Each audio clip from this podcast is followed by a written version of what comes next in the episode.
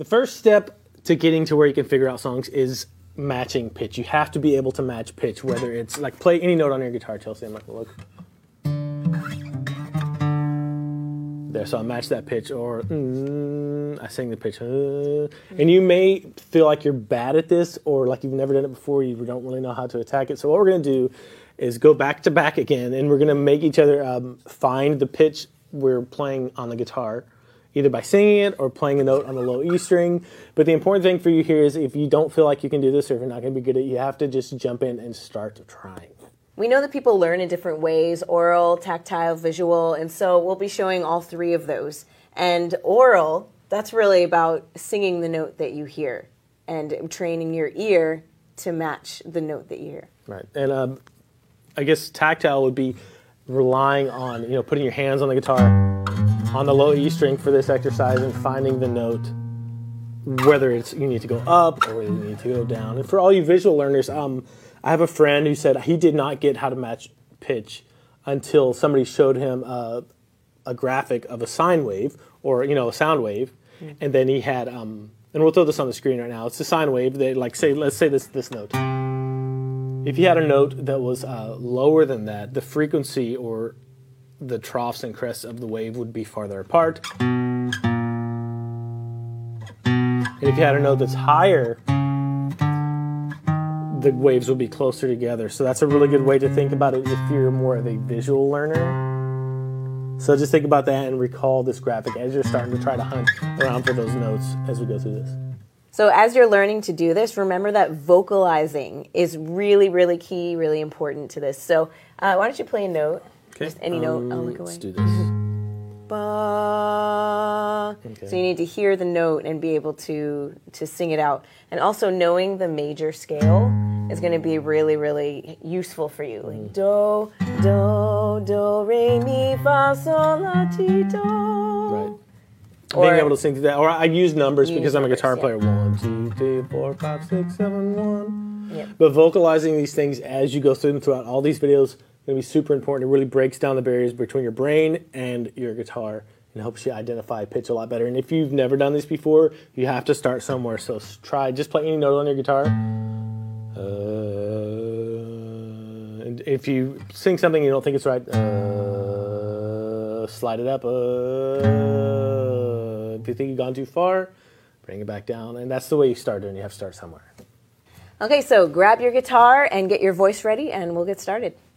To practice uh, matching pitch, what we're going to do is just play pitch matching ping pong. I'm going to play a note on the little E string, and then Chelsea have to match it by either uh, playing it or singing it, and then she'll play do the same thing, play a note, and then I'll have to match her singing. This is a great way to practice if you have a buddy or a friend that plays guitar too, or it doesn't even have to be guitar, piano, or any other instrument will work really good too. But the key to doing this is to just start trying and don't be afraid to vocalize things. And we'll get into that more a little bit in a few seconds. But first note, I'm going to play for Chelsea.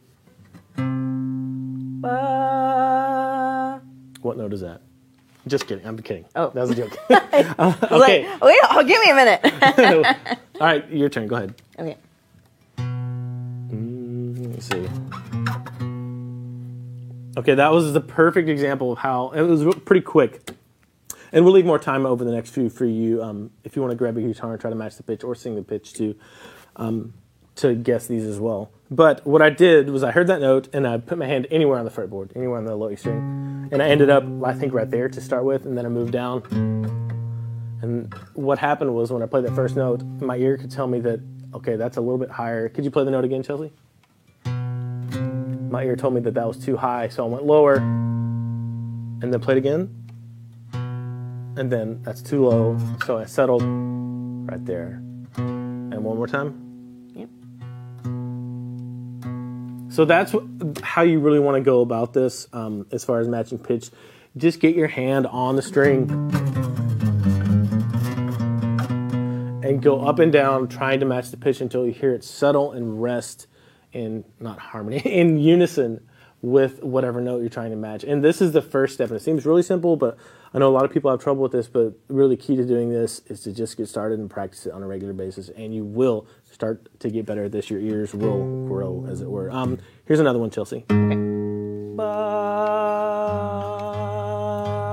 Okay, okay explain what you did as far as uh, vocalizing because vocalizing is really important, and that's something that I'll do on the next one as well. So I sang the note, and then I kept the note going. And while the note was going, then I would find where it was on the string, so that I was singing, so that it matched what I was singing. Okay, so, now, so uh, I, hmm? How did you sing the note like right away so quickly? I listened. You do it again. Ba- Okay, now Chelsea's a really good singer. She's been doing this a long time. So if you're vocalizing, you might need to go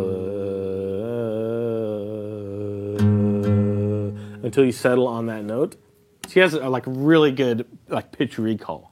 Like I'm like it would take me more than that. I probably have to slide up to the note. Like play a note there, Chelsea, and I'll Any note? any note.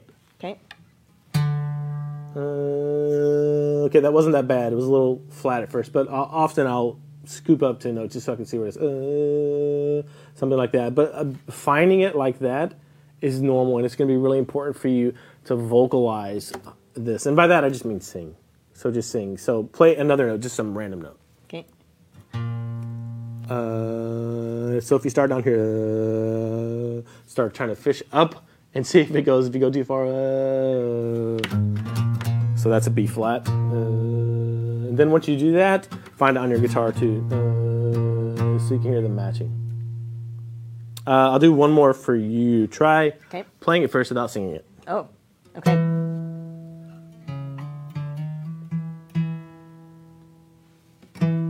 Okay. Did you hear how she went? All she did was start anywhere and then she fished for it until she heard it match. So that's going to be really key, especially if you've never done anything like this before and if you're getting into music later in life, it may be a little bit more difficult for you, but this is how you want to practice this. So we made it through the first gauntlet, the first level of training your ear. And uh, don't underestimate how important singing the major scale is. If you can do that, first off, you know you have to be able to match a pitch, just simple pitch. Then start singing the major scale. One, two, three, four, five, six, seven, one. And that's going to help a lot as you start to try to pick out chord progressions and learn songs.